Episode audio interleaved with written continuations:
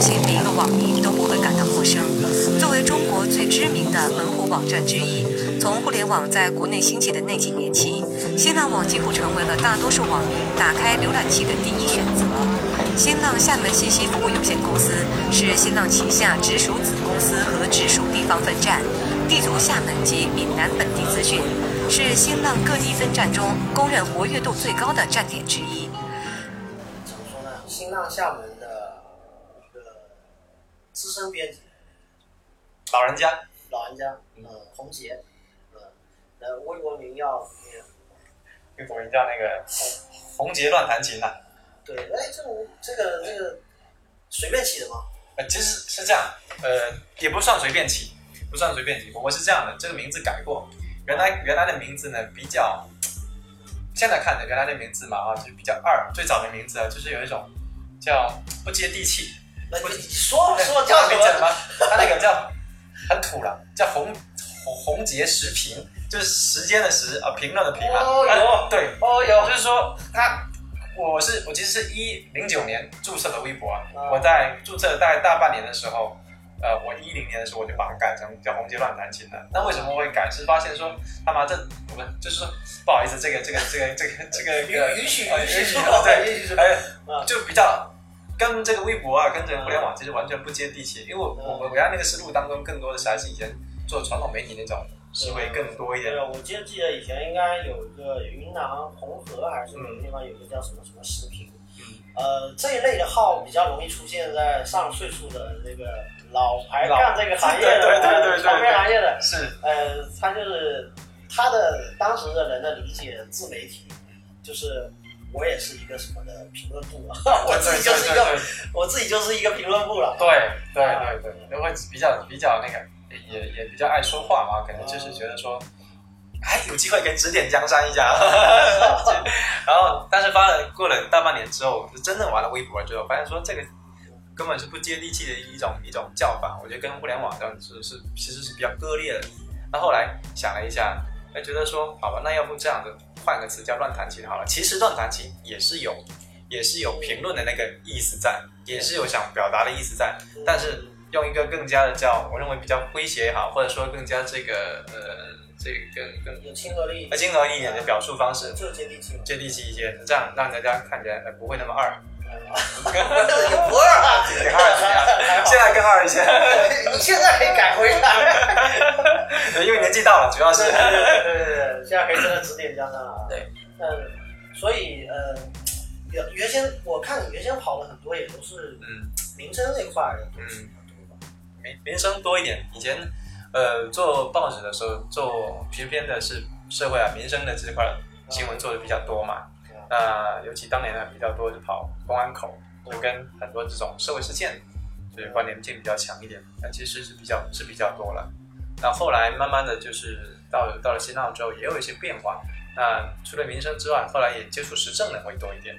尤其是呃，其实微博在刚刚开始做的时候，我呢，我的一个主要经历是去做本地的这种政府政务的这种微博的服务，哦，让他们开号。哎，让他们开号，嗯，然后呢，开号的过程当中去服务他们，教他们运用怎么用微博去做好这个哦做好这个跟网民这种互动跟沟通的这个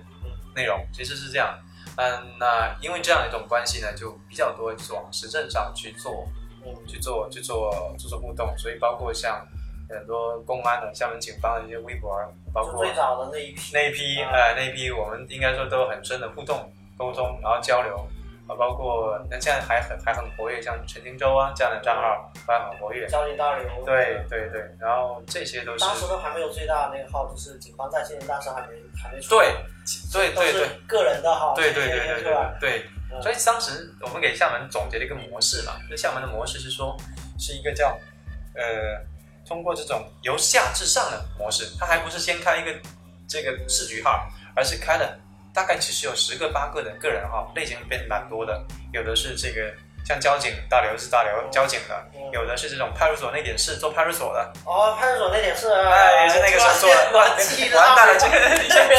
暴露年龄了，暴露年龄，马上暴露年龄了，对吧？啊，包括这个这个这个我告诉你，现在的就是说新的互联网这一代人根本不知道这不个不知道这个，对吧？完全不知道，因为是接接近十年前了讲，零九年开始的，就是十年前的事情这。个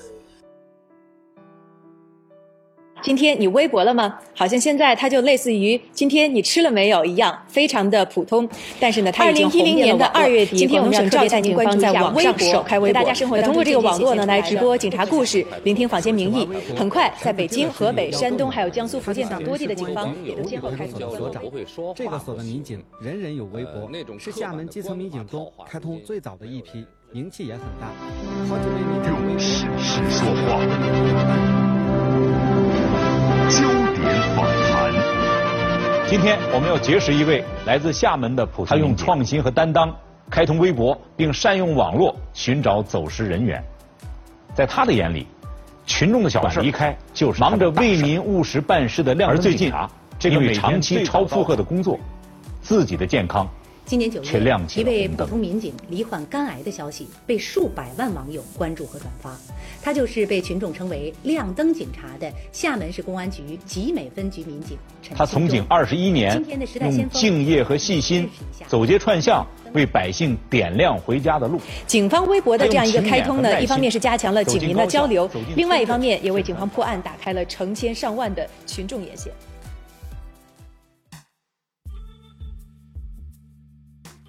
那包括说这个呃呃这个这个呃，还有当时很多类型的，还有做急救的啊嗯幺幺零的嗯等等等等。所以当时是确实就这么策划的。其实不是策划，我觉得那个完全自发的，哦，完完全全自发，就是这么后来。好像有点，后来就是策划了，啊，后来更多是有这种引由上。至下啊由上至下有一些有一些指导了对对对你该开，你派出所该开，对对对对对，后来就更加就是说，呃，这要有这指导性，所以他们在做的时候，其实也专门做了一个那个那规管理规范，很早他们出的管理规范，还算是做的很很成熟的，所以后来我就跟政务就这样挂钩就比较多一点。那他们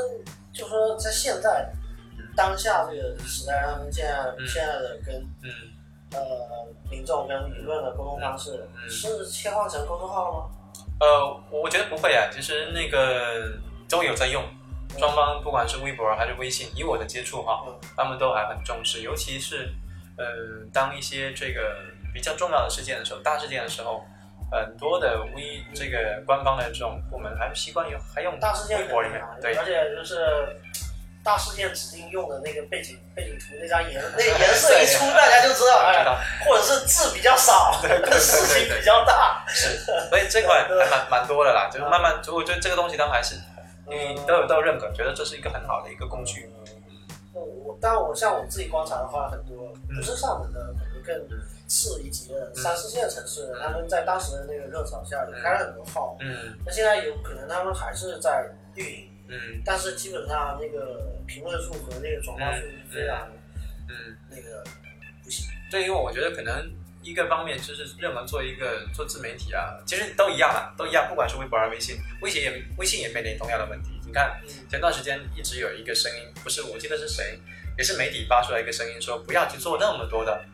那么多的这种，开，呃哎，呃，每个不用每个品牌都开自对，都开自己号，不用每个什么镇、派出所，每个这个基层、每个单位都要开号，最好是现在不是融媒体化了嘛？啊，都说融媒体化，那好了，我们就县里面主要的那个宣传部门可能开一个号，其他的再有比较重要的两个部门，比如公安这种比较重要的部门开号就够了，其他的可以融到这个大的融媒体中心里面去生产内容，统一发送，集中化，集中化，不需要都每一个都去做，那样的话，你也也其实增加工作量，也增加他们负担。负担，同时其实没有什么效果，也很潦草。对，以前效果特别好，因为现在如果你变成是自说自话，那你就就没有用了嘛没有没有，哎，其实也达很不到，你也传传递不到东西了。对对，很多人也做的很吃力啊，就是嗯基层也是做的很吃力。那那种情况下，你仔细看他们订阅号，顶就也就是十个、二十个的阅读量。我看到好多号是这样，不管不要说基层，连就算我们这个这个整个这种市里面的一些单位的，有一些也没有多少个阅读量，所以其实是一样的，不管是微信。号在开始往就是抖音那边去走。对，但往往就是那些你会发现说是那些本来就蛮好的，对，哎，他们有有积累了很多的这抖音也很种经验，欢迎他们来，他们呃当然是自带粉丝来的。是是是是，这本来就很，但也平台需要嘛。嗯，本来就很需要这个这种这种这个这个大的流量的这种带入进来，因为他们本身也就自带流量嘛。这很正常。家里为什么要关灯一小时啊？月球车一兔是月亮上的兔子吗？其实这个项目是从黑洞是宇宙里的怪兽吗？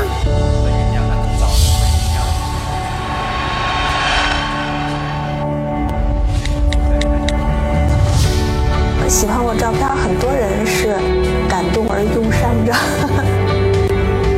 这里是黑熊电台，微博十年，更多故事等你分享。忙乱而又现实的时代，还有什么比完成自己的承诺更宝贵的事？故事中的主角马特跟橘子哥也来到了我们的现场。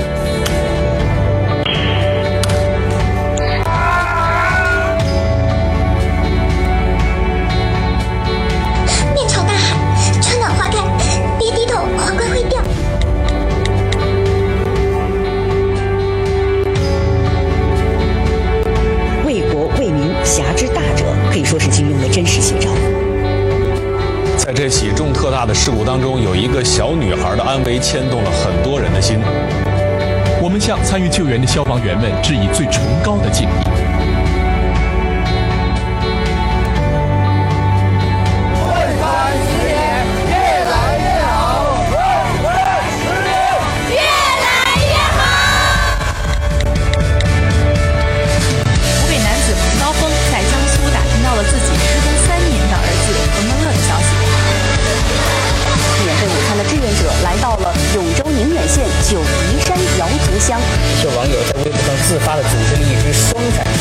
免费的去把这些乘客从机场拉回到城区。各部门联合印发了通知，其中人体捐献器官转运绿色通道。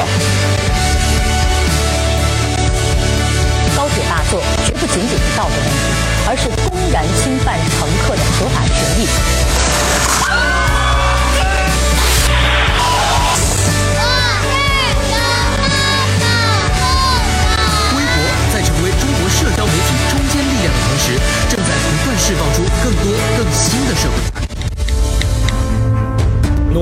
文学奖授予中国作家莫言，诺贝尔授予女药学家屠呦呦。国产大飞机 C 九幺九已经一飞冲天了。